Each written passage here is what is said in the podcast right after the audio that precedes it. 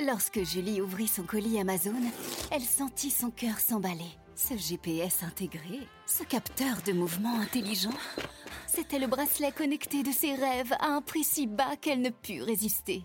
Ça mérite bien 5 étoiles.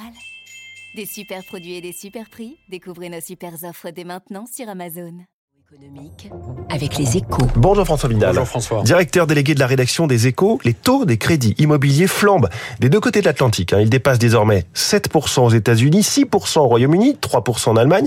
Alors par contraste, les 2% auxquels empruntent les Français pour acheter euh, un appartement ou une maison paraissent euh, presque bas, François. Oui, ils le sont. Hein. En, fait, cette comparaison constitue une excellente piqûre de rappel. Hein.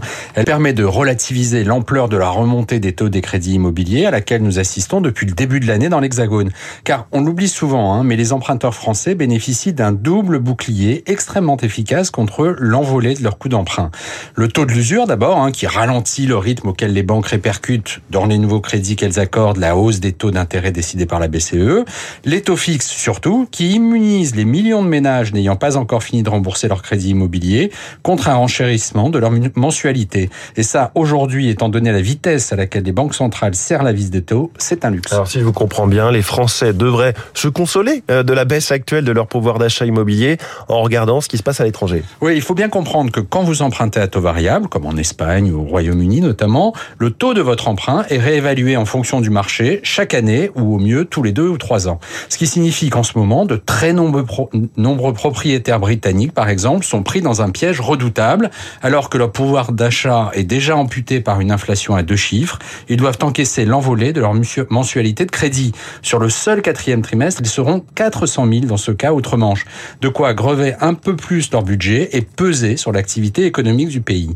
Dans ces conditions, les ménages français n'ont vraiment pas à se plaindre, d'autant qu'à 2%, le taux moyen d'un emprunt immobilier est revenu à son niveau de 2016, un millésime considéré à l'époque comme particulièrement favorable à l'accession à la propriété. C'est vrai qu'on ne cesse de dire les taux sont bas, les taux sont bas, il faut acheter maintenant, ça avait encore euh, crevé le plancher.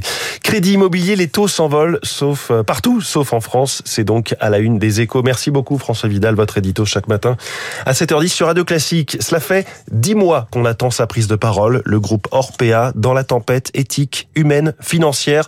Son nouveau patron Laurent Guillot est la star de l'écho. C'est dans quelques secondes sur Radio Classique.